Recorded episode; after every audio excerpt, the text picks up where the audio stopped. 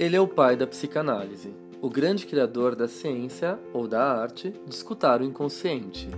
Muitas pessoas nutrem uma relação de amor e ódio por ele, tal como ele próprio apresentou quando delineou o complexo de Édipo. O fato é que é impossível passar por seus textos e continuar sendo a mesma pessoa. Na verdade, o mundo nunca mais foi o mesmo depois das descobertas de Freud. Eu sou Alexandre Patrício de Almeida, psicanalista, pesquisador, mestre e doutorando em psicologia clínica pela PUC de São Paulo e professor universitário. Eu sou Felipe Pereira Vieira, psicólogo, psicanalista, pesquisador, mestrando em psicologia clínica pela PUC de São Paulo. E juntos iremos apresentar as ideias centrais desse homem genial que foi Sigmund Freud, no nosso novo quadro Café com Freud.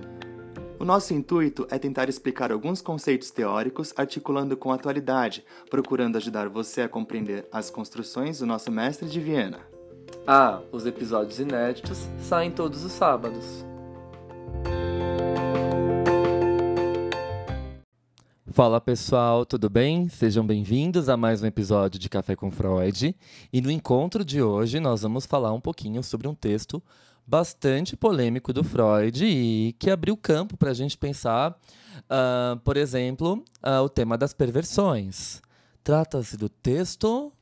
O Fetichismo, de 1927. Pois é, a gente está dando uma continuidade cronológica aí do que a gente vem discutindo. No último encontro a gente falou de neurose e psicose, e esse nós vamos falar um pouquinho da famosa perversão, que tem como ponto de partida o texto do Freud, Fetichismo é considerado por muitos analistas e pesquisadores como o texto central para a gente pensar a configuração psíquica presente nas perversões. Então, o que, que o Freud quer dizer com fetichismo, Felipe? O que, que você entende por fetichismo? Conta para nós, ouvintes, eles querem saber. Por que, que você não conta? não, é Ó, sério, vamos pensar. O que, que é o fetiche, né? É que quando fala de fetiche, a gente já começa a pensar em a, algo que se assemelhe a alguma questão sexual.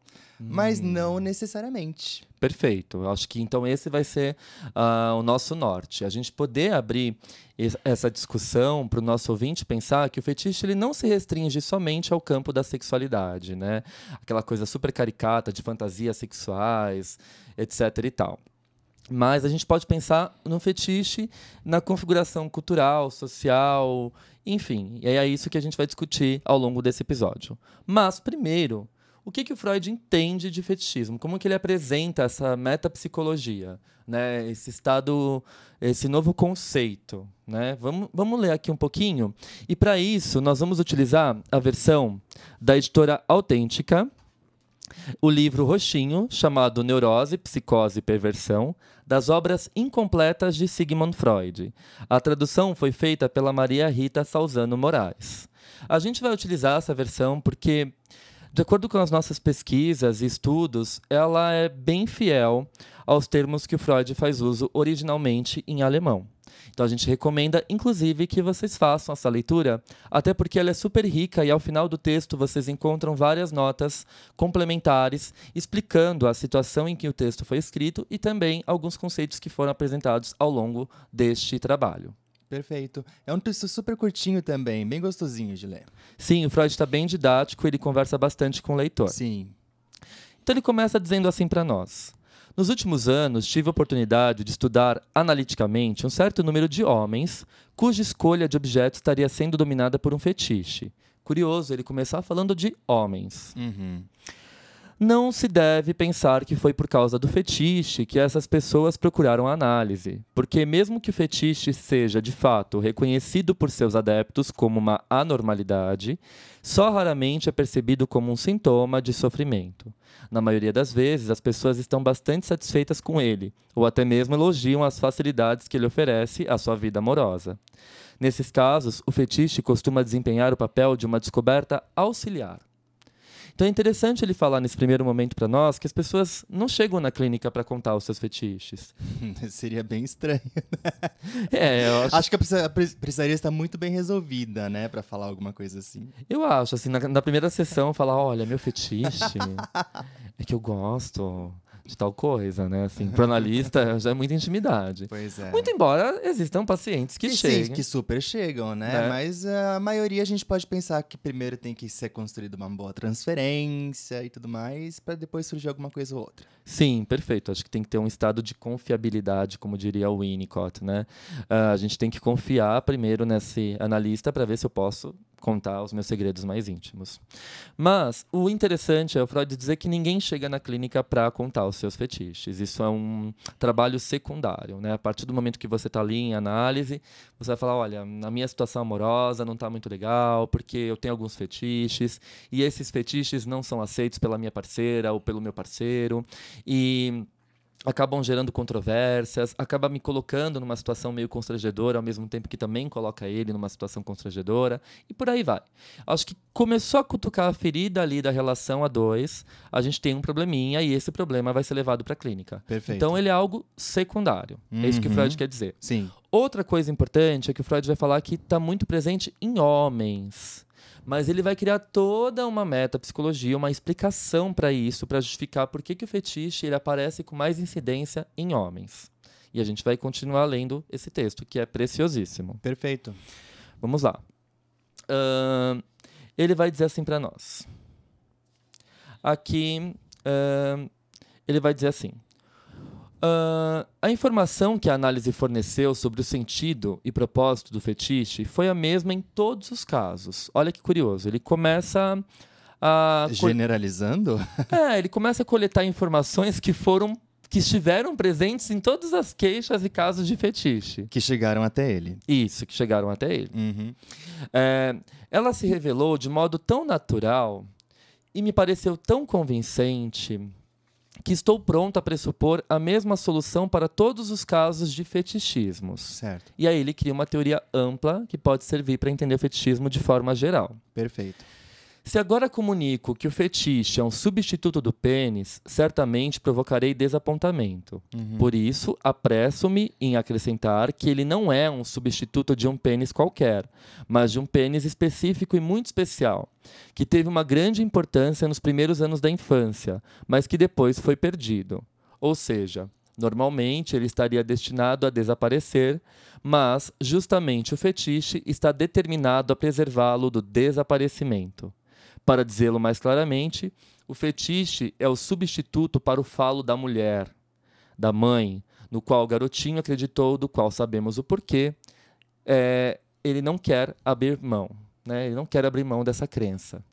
Então, vamos lembrar que lá na dissolução do complexo de Édipo, a gente falou que o Freud defende a tese da crença universal do pênis. Sim. Então, o menino acha que todo mundo tem pênis. Uhum. E aí ele começa a, a, lidar com as diferenças, né? Ele vai ver a irmãzinha, a irmãzinha não tem, vai tomar banho com a mãe, a mãe não tem. E aí começa a passar na cabecinha dele e fala: Poxa, que, que elas não têm? O que, que aconteceu? Exato. Será que cortaram delas? Uhum, né? É um terror, né? Um terror. e aí ele começa a criar hipóteses. Talvez se elas não tiveram foi porque cortaram, se elas não têm é porque é, elas perderam, ou porque ainda não cresceu. Né? Ele começa a criar hipóteses, fantasias na cabecinha dele. E aí o que, que o Freud vai dizer? Essa presença da ausência do órgão sexual masculino na mulher é assustador para o homem. Perfeito. Porque ela intimida, ela acusa uma falta. Hum. Então, hum, se ela não tem, eu também posso não ter.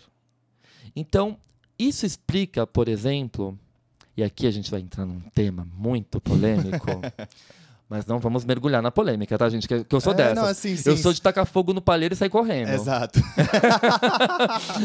então, por exemplo, por que, que muitos homens ficam impotentes diante de mulheres muito fálicas, muito poderosas? Ah, que, por que, que elas intimidam? Gaguejam, né? Ficam desconcertados. Exatamente. Enfim. Porque elas são potentes, né? Elas têm essa questão é, é, elas são, como diria o Lacan, esse não toda. Elas não ficam só no gozo todo. Elas partem para outros tipos de gozo, elas circulam outros tipos de gozo que o homem não consegue, porque ele está preso ao gozo fálico. Ou seja, nem tudo é falo, né? Nem tudo é falo. E a mulher esfrega isso na cara do homem e o homem começa a travar e bom, impotência, né?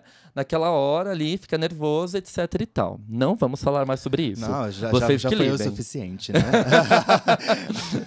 E aí, na cabecinha do menino, então, vai acontecer o que o Freud chamou de mecanismo de defesa, que é a cisão. A gente já falou da cisão aqui em outros episódios, mas nesse texto em específico, o Freud apresenta a cisão de uma forma muito particular. O menino ele sabe que a mãe, a irmã, a mulher é castrada. Eu sei, mas Mas. essa é a frase lema do fetichista. Eu sei, eu sei da castração, eu sei que ela existe, mas Ou seja, temos uma pedra no meio do caminho, mas a gente pode pular. a gente pode pular, ou melhor, a gente pode colocar mais pedras no meio dela para fazer de conta que ela não existe. Ah, a gente esconde até a própria A pedra. gente esconde até a própria pedra. Exato. Vamos colocar um monte de coisa no lugar. Então, ah, sei lá, perdi, eu era uma pessoa com muito dinheiro, e aí perdi esse dinheiro. Fui castrado, né? Uhum. Hum, eu sei, mas eu continuo usando meus cartões de crédito, banco que lute, vou usando os limites do banco para manter o meu padrão de vida alto, porque eu não admito aquela condição causada pela perda financeira. É a entende? recusa. É a recusa, exato. Aí está a palavra central. O Freud vai utilizar um termo em alemão que é o Verleugnung, que a gente escreve com V, Verleugnung, mas se pronuncia Verleugnung. E o Freud utiliza esse termo em vários momentos da obra dele. E em algumas traduções ele recebeu negação, denegação, renegação.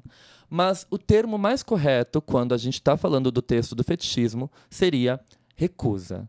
O sujeito recusa a castração da mãe, Certo. da mulher. A primeira mulher que ele tem contato é a mãe, a figura Sim. materna. Eu sei, mas eu recuso. E quando eu recuso, eu crio uma cisão no meu eu.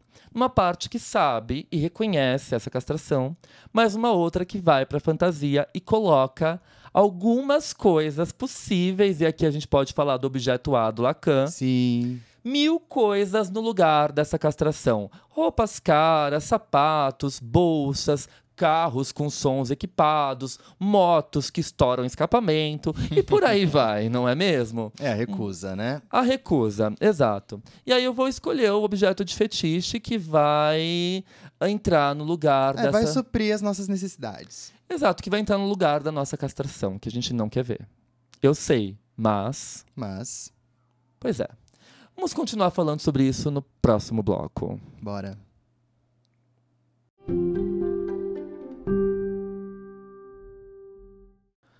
Vamos lá, então vamos continuar aqui com Freud para ver quais as outras explicações que ele vai dar para a gente entender melhor esse conceito de fetichismo. Mas antes, Felipe, conte para nós os seus fetiches. Você é bem esperto, né? Você jura que eu vou contar. Conta você os seus. Olha, eu acho que não é o caso. Pois é, a minha analista que lute. Bom, gente, brincadeiras à parte, vamos mergulhar aqui nesse universo do Freud e ver o que ele vai continuar falando para nós. Que história é essa de recusar a castração? Aqui, que porra é essa? É, não, realmente. Por quê, né? Por quê? Por quê? O que ocorreu foi que o garoto se recusou a tomar conhecimento do fato concreto da sua percepção, que a mulher não possui pênis. Não, isso não pode ser verdade, pois se a mulher é castrada, seu próprio pênis está ameaçado. E contra isso se rebela a parte do narcisismo com o qual a natureza precavidamente dotou esse órgão. O adulto provavelmente irá vivenciar um pânico semelhante quando for proclamado que o trono e o altar estão em perigo. E esse pânico levará a consequências ilógicas semelhantes. O trono e o altar. Olha a posição fálica, o que ela implica. Aham, sim, sim. Ninguém quer descer do trono, não é verdade? Sim, exatamente. Hum. Aí a gente começa a pensar, por exemplo, quantas pessoas buscam, né? A gente falou um pouco no outro bloco, mas a gente vai retomar aqui.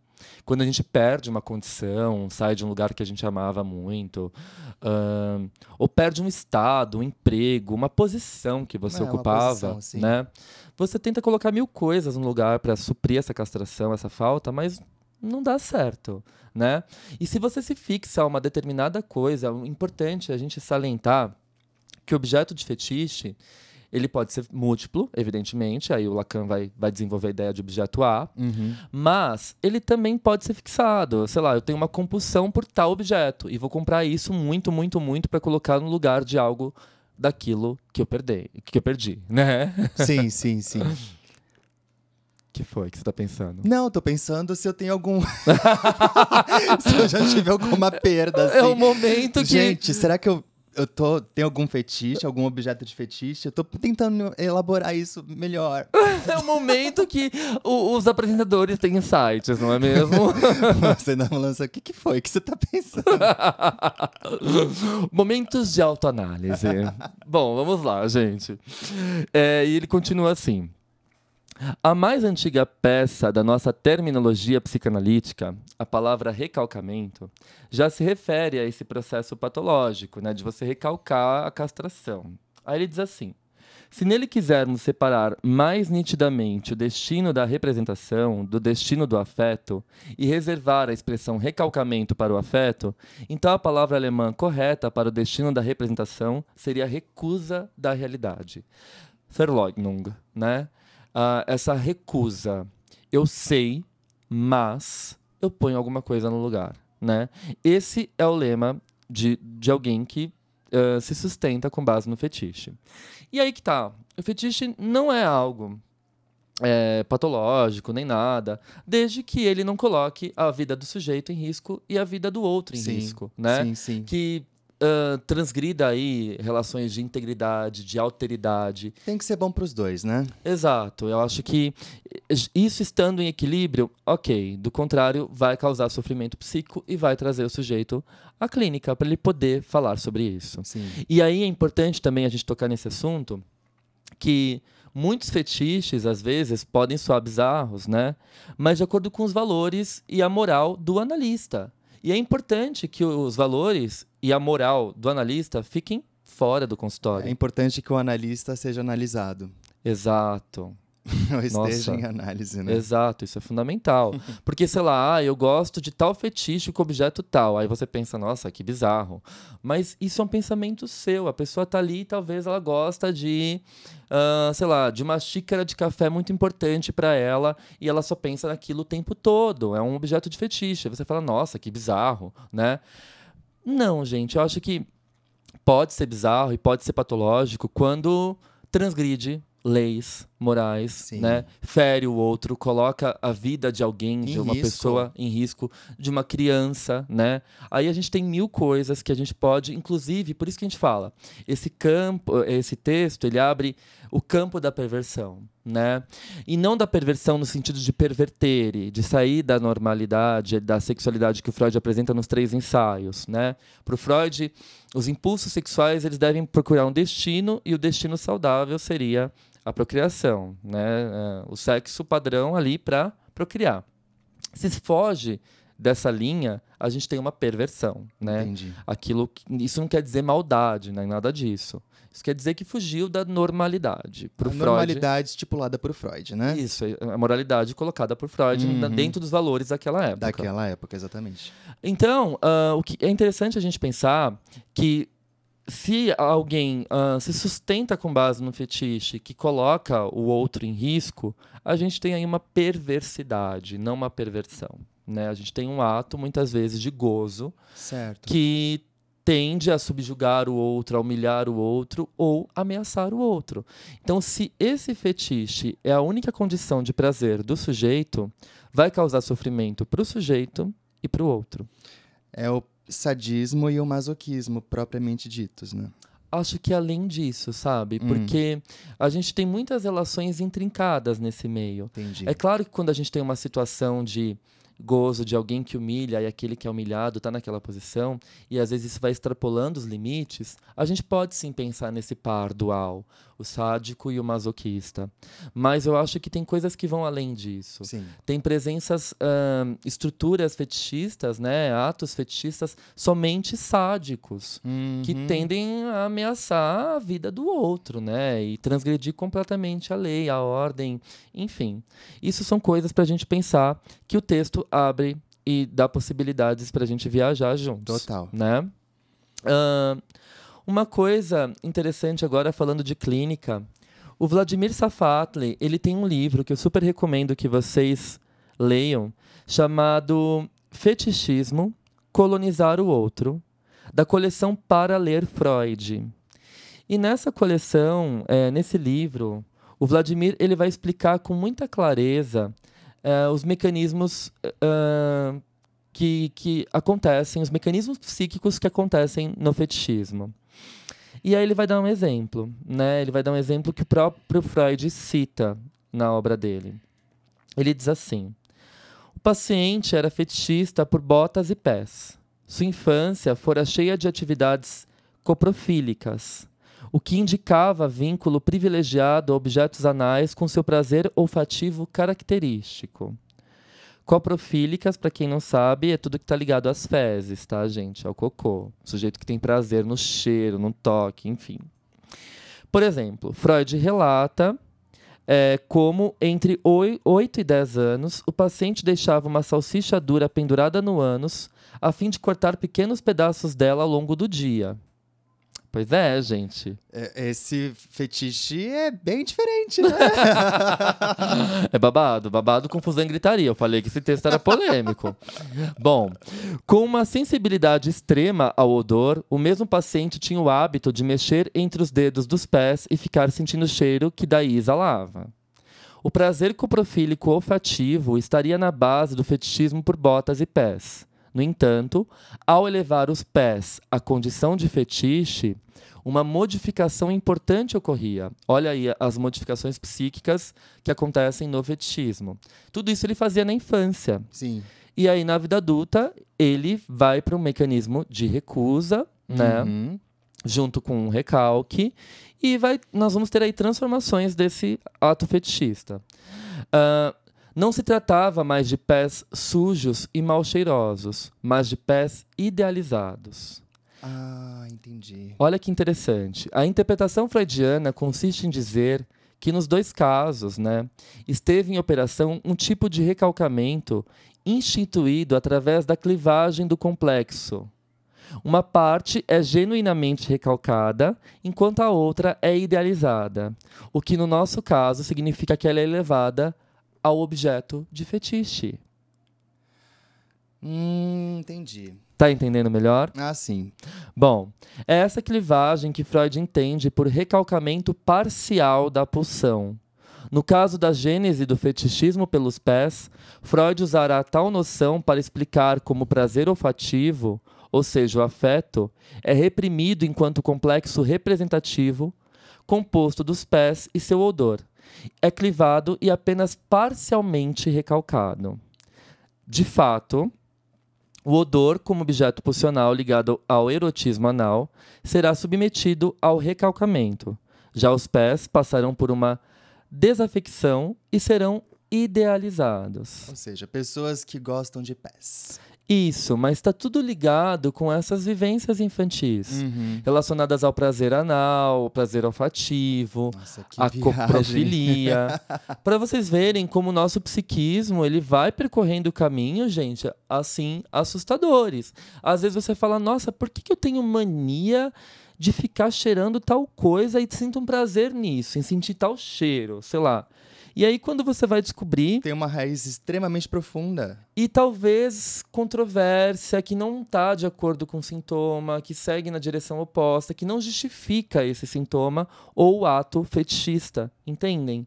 Então é isso que é interessante. O Freud, quando apresenta o mecanismo de recusa, ele fala: o sujeito recusa a castração e idealiza um objeto para colocar nesse lugar. Perfeito. Então, sei lá, vou colecionar louças, vou colecionar tampinhas de garrafa. E ninguém pode tocar nisso. Fica ali num quadro exposto. Aquilo é meu objeto de fetiche. Eu praticamente venero aquilo. Como ninguém pode tocar nisso porque é muito importante para esta pessoa, mas no fundo representa outra coisa que talvez nem ele mesmo saiba. Exato, perfeito. São esses mecanismos psíquicos que acontecem no fetichismo. Muito bom. pois é, gente. Acho que esse episódio vai render, hein? bom, vamos pro nosso bloco final, que agora nós vamos falar um pouquinho da história do fetiche, da onde vem esse termo, e a inserção dele na cultura e o quando ele provoca o sofrimento psíquico e traz o sujeito para a clínica. Bora lá.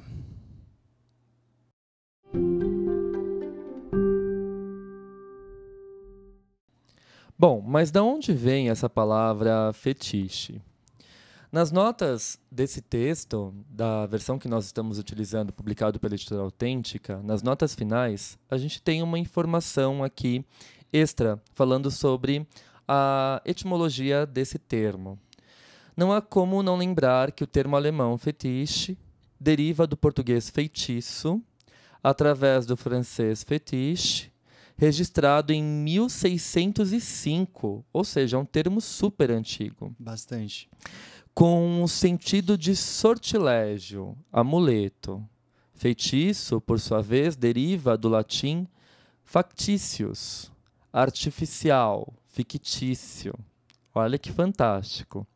No período colonial, os portugueses designavam com essa palavra os objetos inanimados cultuados por povos africanos. O termo foi difundido nas línguas europeias através do francês fetiche sendo reimportado para o português. Seu emprego com conotação sexual remonta, na França, a Alfred Binet, aquele mesmo criador dos testes de QI. E na Alemanha, a Kraft Ebing, que publicou o livro Psicopatologia, Psicopatia Sexual, é, de 1886. Um notável emprego clínico do conceito de Verleugnung, né, a recusa, foi feito por Freud em seu estudo sobre o Leonardo da Vinci. Uh, a gente já mencionou também aqui no Café com Freud. Esse texto, uh, algumas lembranças infantis de Leonardo da Vinci, vocês encontram no livro da editora autêntica chamado uh, Arte, Literatura e os Artistas, da capa verde. Uhum. E vale a pena que vocês leiam também como leitura complementar. Livro de cabeceira? Livro de cabeceira, sempre. Donald Winnicott, por sua vez, buscou mostrar que o fetiche seria uma espécie de substituto coisificado dos objetos transicionais. Mas essa nota de rodapé eu sou totalmente contra, gente, porque não é simples assim para Winnicott. É. É... é. ele faz toda uma viagem para chegar até isso, né? Quem escreveu isso certamente desconhece a obra Nossa, de Winnicott. Nossa, é super complexo. Exato. É, só um parêntese aqui. Para a gente entender o que o Winnicott quer dizer com transicionalidade, objetos transicionais, que não tem nada a ver com objetos de fetiche. Ah, você vai dar uma palhinha do café com Winnicott. Sim, um hum, spoiler. Ah, tá. a gente... Uma palhinha. Uma palhinha. a gente tem que entender que o Winnicott cria uma teoria do desenvolvimento maturacional. E toda, todos os seus conceitos giram em torno dessa teoria. Ele vai falar que todos nós nascemos com uma tendência à integração uh, no estado de dependência absoluta, caminhamos para uma dependência relativa e rumo à independência. Então, o Winnicott não vai trabalhar com essa metapsicologia freudiana. Ele vai ver o ser, a capacidade do ser e continuar sendo. E vai atribuir a isso o grande papel do ambiente.